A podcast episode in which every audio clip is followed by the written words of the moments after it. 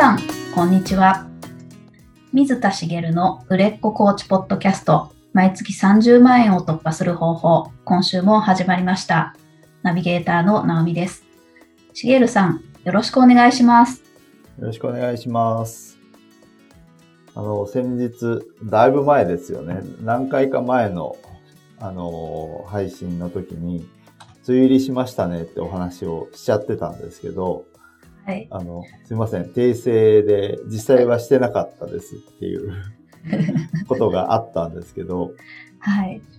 あの、お話しした時に梅雨入りした地方があったんですよね。うんですけど、あの、関東はしてなくて、で、えっと、その後、何週間も経ってから、梅雨入りしましたってなったんですけど、はい。結局だから、梅雨入りの時期としてはね、6月の上旬から中旬ぐらいだったのかな。うん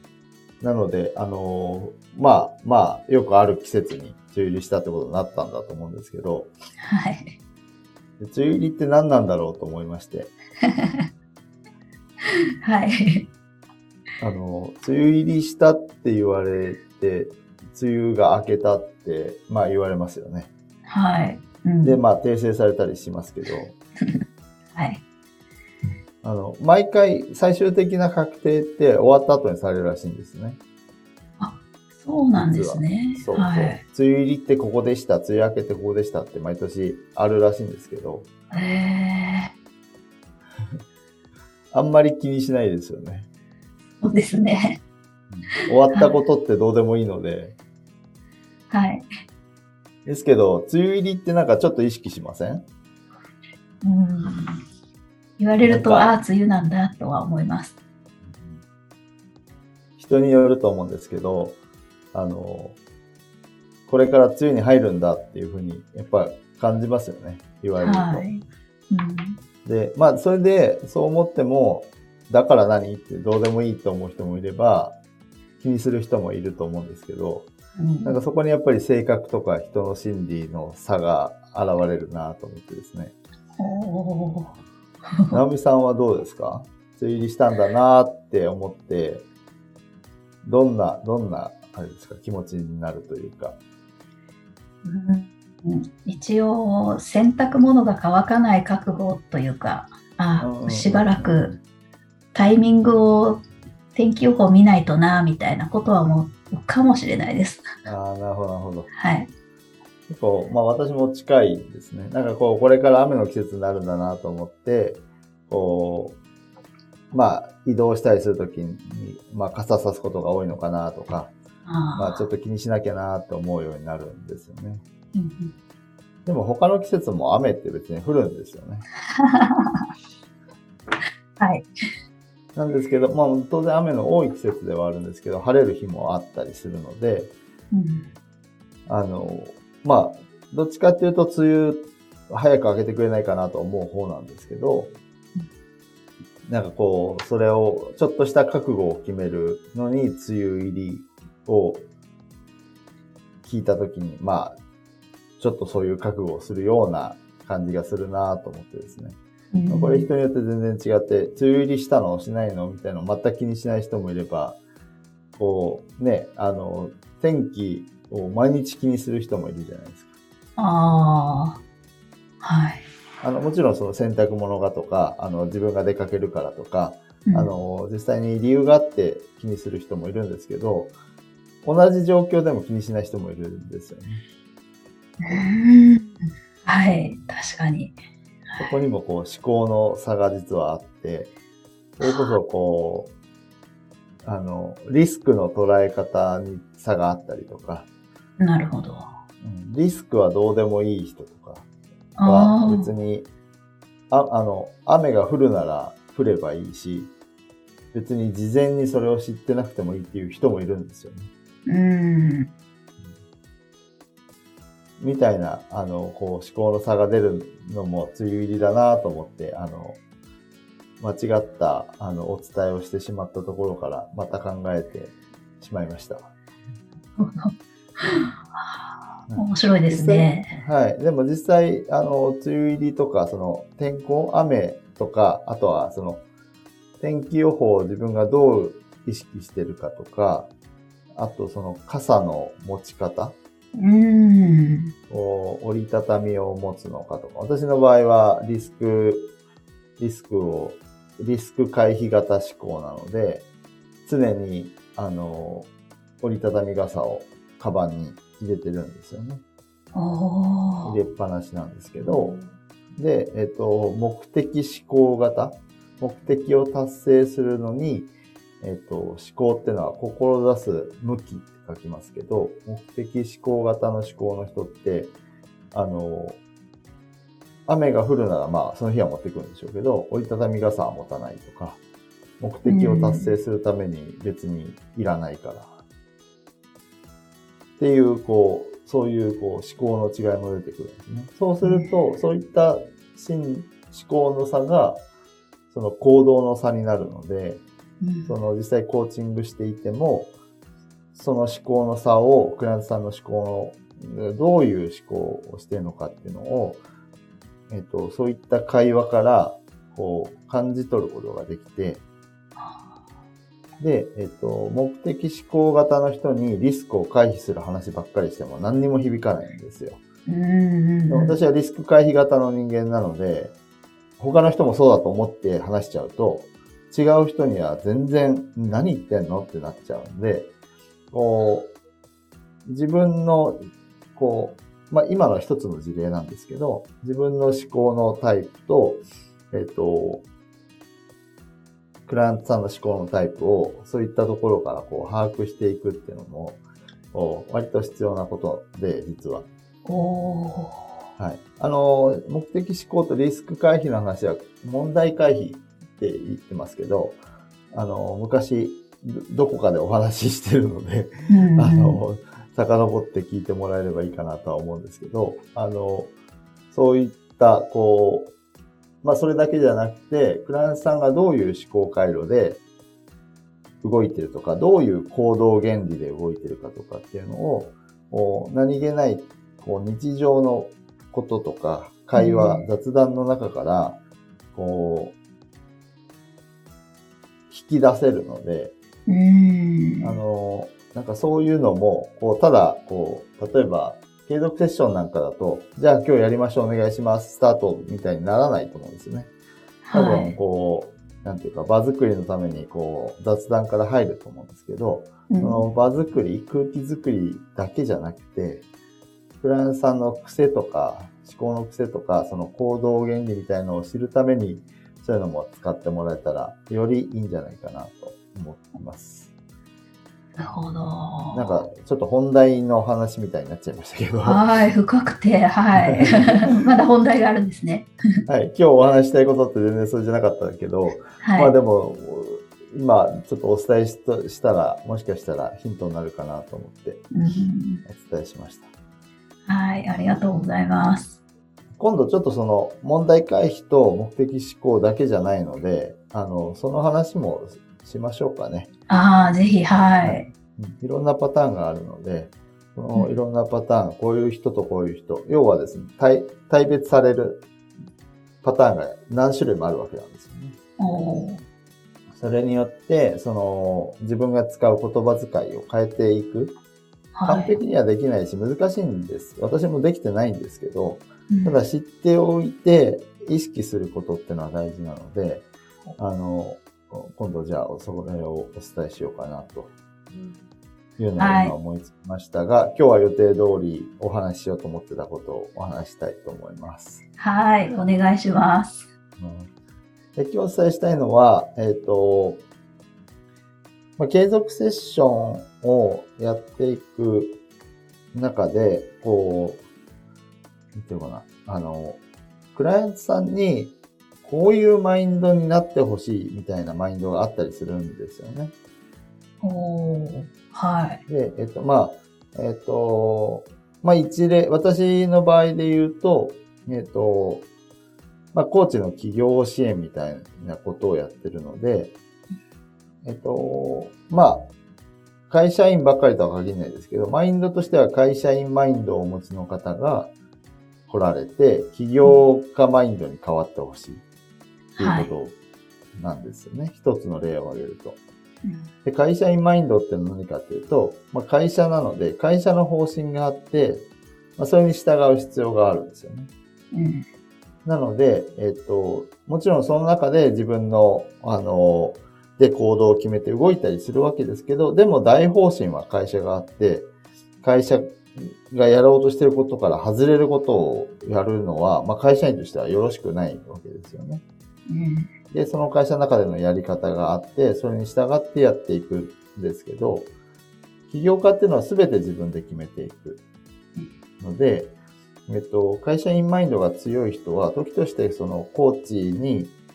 えー、アドバイスを求めがちだったり、まあ、コーチっていうのは基本的にはアドバイスをするんじゃなくて、本人から、クライアントさんから引き出すのが仕事ですけど、どうしたらいいんですかってすぐ答えを求めたくなったりコーチに決めてほしい。じゃあ、私は次何すればいいですかって言いたくなる人。で、会社員マインドを持ってるんですよね。で、その人にこう、自分の判断で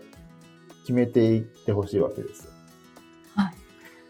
い。で、決めていってほしいんですけど、おまあ、例えばアドバイスをすることもあると思うんで、それに従ってやったが成果が出なかったとか、あるいは継続セッションを受けてしばらく経っても成果が出ないっていうことを、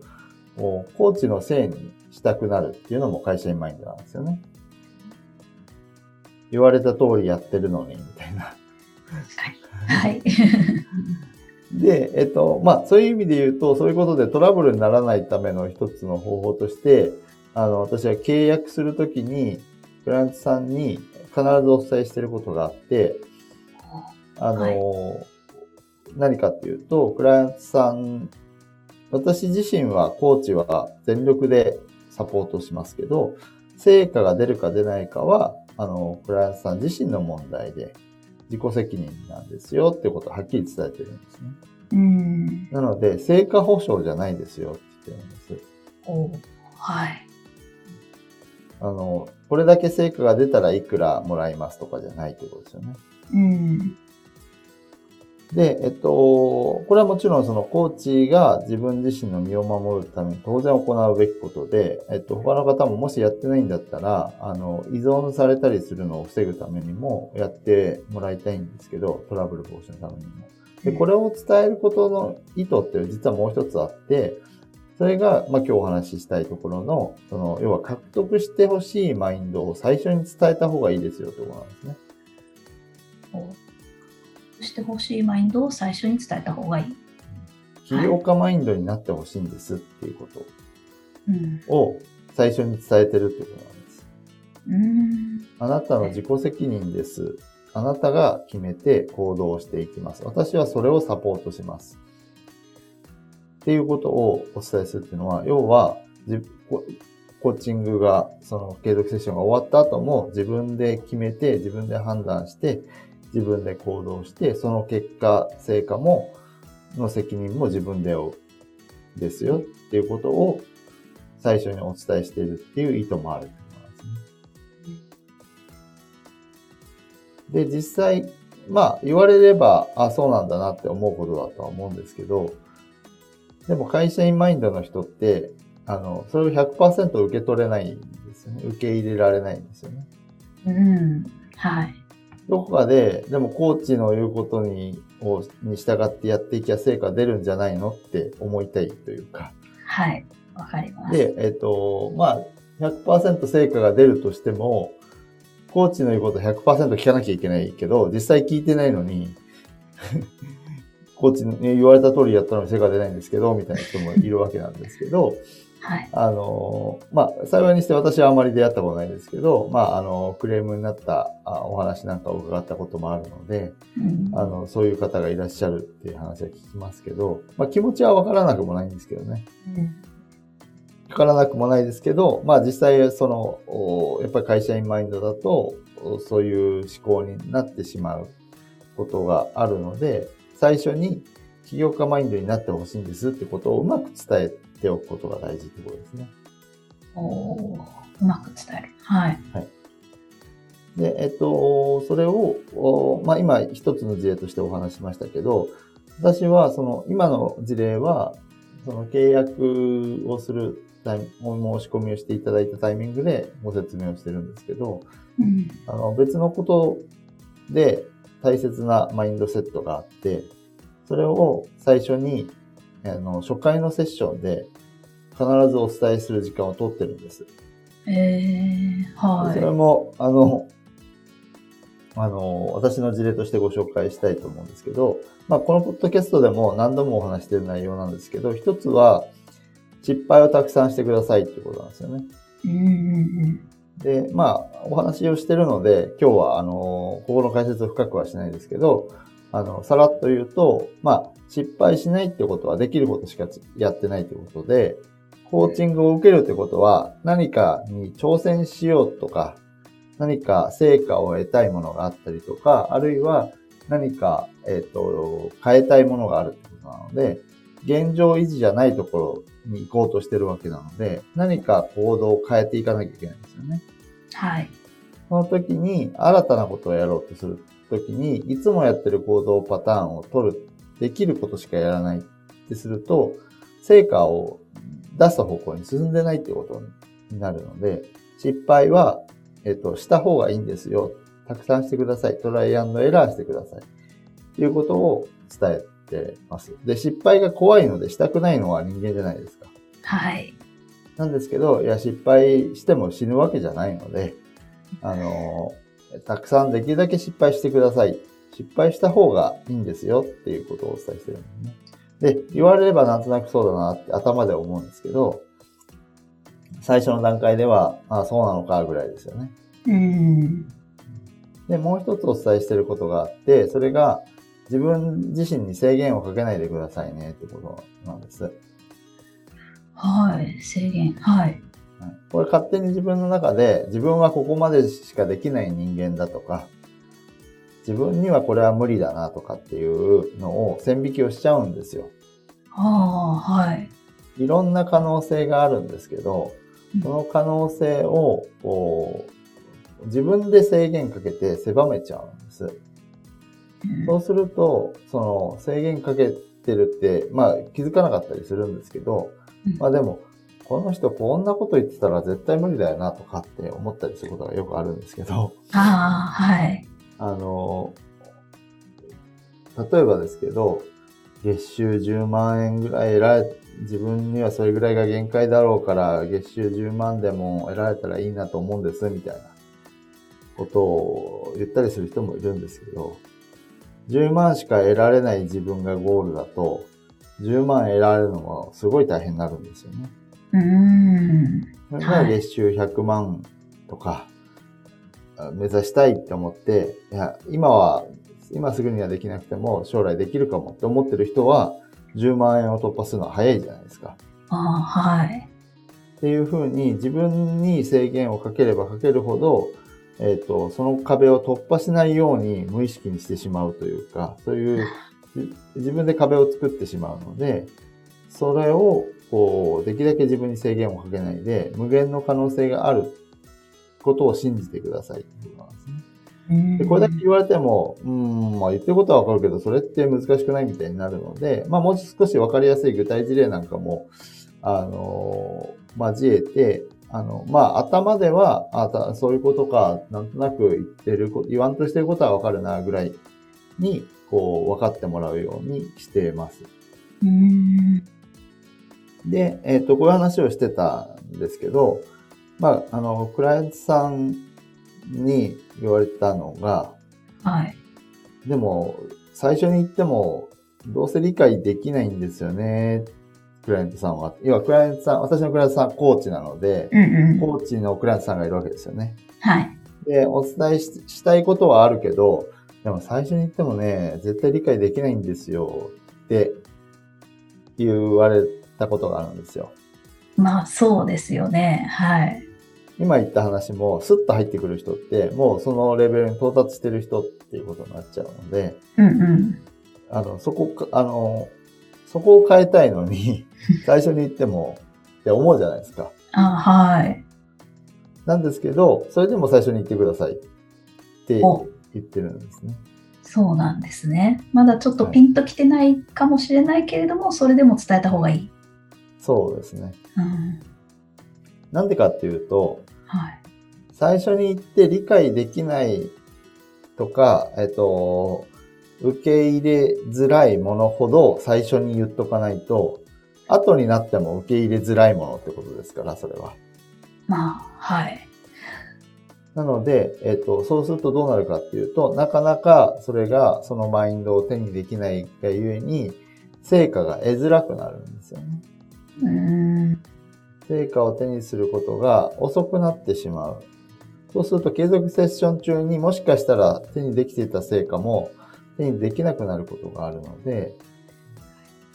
最初は、えっ、と、100%、あの、体得することは100%無理。で、えっ、と、頭でなんとなく言ってることが理解できるぐらいまでにはなると思うので、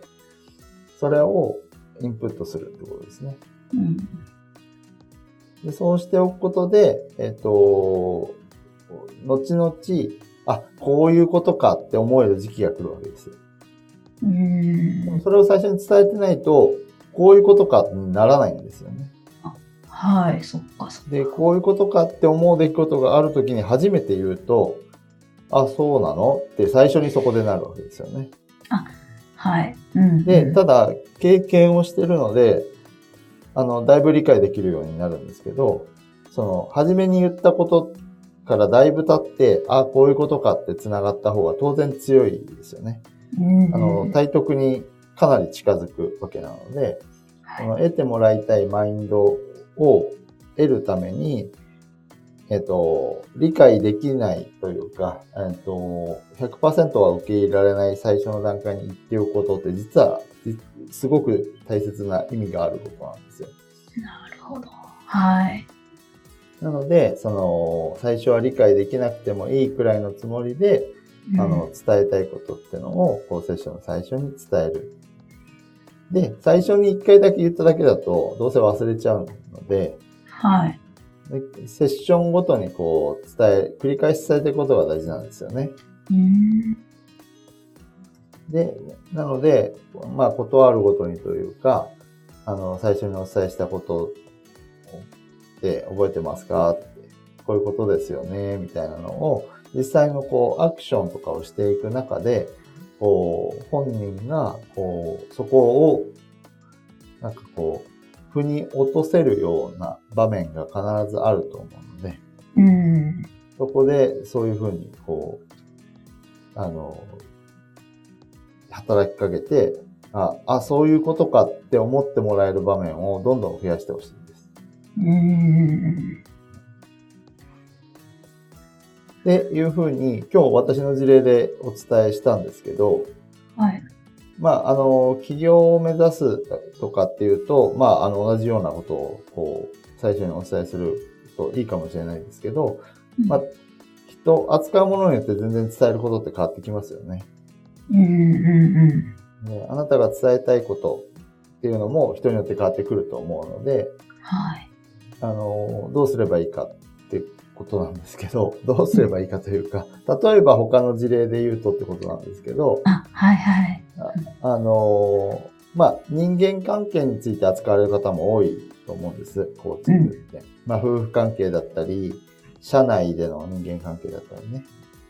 でそういった時に、えっ、と、まあ、よくあるのが、相手を変えたいと思ってしまうクライアントさんって結構いて、うん。で、相手のことは変えられないんですよね。うんこれまあ、コーチングを学んだ人はよくわかるんですけど、これを伝えるのはものすごく難しいんですけど、はい。相手は変えられないけど、自分は変えられるんですよね。うん。で自分が変わることで相手が変わっていくんですけど、でそういったことを、こう、最初に伝えるってことですね。うん。相手が変えられるんだったら、あなたここに来てませんよね。うんうんうん。だって今まで相手を変えようといろいろしてきてできなかったからここにいるんですよね。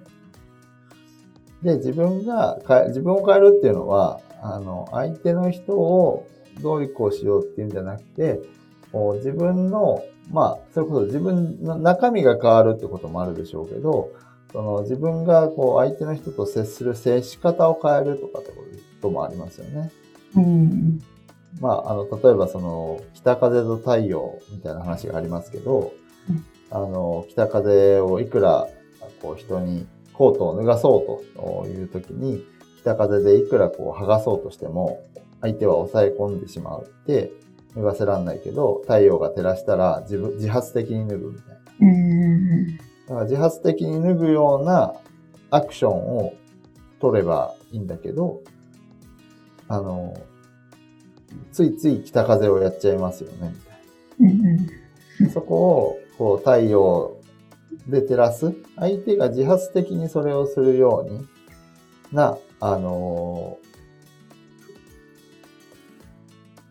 その人は自分でコートを脱いだわけですよね。うん。だけど、太陽が照らすという行為をするのがあなたになるわけですよ。はい。うんうんうん。例えばですけど。はい。なんか具体例として適切かわかんないんですけど、旦那さんに家事をやってもらいたいっていう悩みがあったとして、はい家事やってよって直接的に言うのが北風で、うん。お旦那さんが家事をあの自発的にやるように促す行動、アクションを取るのが、あの、太陽のやり方なわけですね。そこってやっぱマインドの違いがあって、あの、やってよって言ってもやってくれないんですっていう、こう、旦那さんを責める、責めるというか、旦那さんに非があるんですっていう話じゃなくて、二人のコミュニケーションの中で自然にやってもらうやり方を模索すればいいんですけど、うん。そう、それを模索するためには、その太陽のマインドを手にしなきゃいけないわけですよね。はい。みたいなことを最初にお伝えし、納得はできないはずなんですよ、最初。言われたら。え、だって旦那やってくんないんだもんと思いますよね。思うけど、えっと、ダイレクトに伝えすぎると、あの、なんかこう、反感を買うたり、クライアントさんが抵抗を示すような場合は、あまりダイレクトに伝えないようにしない。伝え方は、あの、考える必要があるんですけど、それでも最初に、あの、そのニュアンスのことを伝えてほしいんです。うん。旦那さんが自発的にやってくれる方が嬉しいですよね。うんうん。そのために、自発的にやるような行動を、あなたがした方がいいっていうのはなんとなくわかりませんとかって。まあ、これもあんまり良くないんですけど、今の例はちょっと良くない。正直。はい。もっと普遍的、一般的に伝えた方がいいんです、最初は。うん。ですけど、その一般化したり抽象的な概念で伝えるぐらいの方が良くて、だんだん分かってきたときに、あ、そういうことかってなっていく方がいいんですけど、あ一例として今、まあ、人間関係の場合に、その、相手を変えるんじゃなくて、自分自身の、が変わったり、自分のこう働きかける行動が変わっていく。そこは自由に変えられるんだ。だから相手を変えるんじゃなくて、自分、相手がなってほしい姿になるために自分がどうしたらいいんだろうっていうふうに考えるマインドになるのが大事なんだよっていうことをお伝えする。それをお伝えしたいならってことですけど、今一例でお話ししてますけど、あの、そういうのも一つのこうマインドセットとして最初にお伝えしてするといいことかなっていうふうに思うんですね。なるほなので、まずは、えっと、普段漠然とそれぞれの場面でお伝えしている中で、クライアントさんに共通する、最初に、こう、い言いたいマインドセットが何なのかっていうのを整理しないといけないんですよね。自分の中で整理をして、それを最初に多少時間をとってでも、あの、伝えるようにしてほしいんですうん。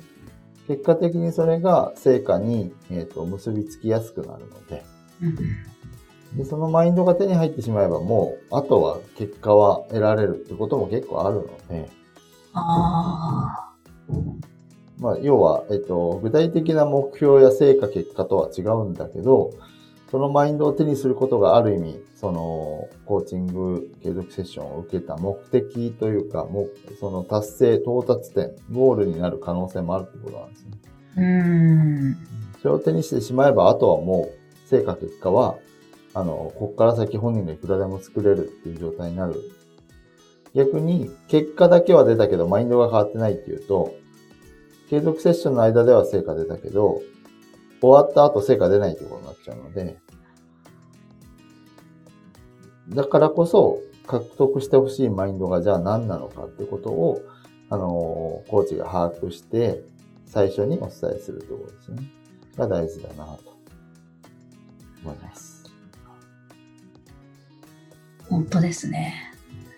え、これはあれなんですか？あの、自分でコーチ自身が、こう、まあ、考えて、自分のクライアントさんに必要なものというか、必要なマインドセットっていうことを整理するってことなんですね。はい、そうですね。うん、で、えっ、ー、と、クライアントさんによって違うと思うんです。うん、でもそれは継続セッションやっていく中で気づくことでもあるので、共通すること、必ず獲得してほしいと思ってることだけを最初に言うってことですね。自分のクライアントさんに共通してる、毎回この、あの、クライアントさんにこの、違うクライアントさんでもか、このことって大体、あの、お伝え、どっかでお伝えしてるなとか、あの、直接伝えないにしても、これ、こうなってほしいなと思って、コーチングセッションやってるなとかってことがあるはずなんですね。それこそ人間関係で悩む人だったら、さっき言ったようなことって結構、どの人にも当てはまりがちだと思うんですけど、だったら、あ、自分の行動は変えられるから、自分の行動を、自分の責任が取れる自分の行動を変えていくっていう風なマインドになってもらいたいなって思ってるコーチって多いと思うんですよ。だったら最初にそれを伝えましょうっていうことで、ねその個人個人、クランさんによって変わる部分は、セッションの中で、コーチが気づいたり、クランさん自身が気づいて、そこを、あの、乗り越えていくのは、その都度やっていくことですけど、最初にもう獲得してほしいものがあるんであれば、それはもう早めに伝えた方がいいですっていうことです。なるほど。はい。ありがとうございます。ありがとうございます。それでは最後にお知らせです。売れっ子コーチポッドキャスト毎月30万円を突破する方法では皆様からのご質問を募集しております。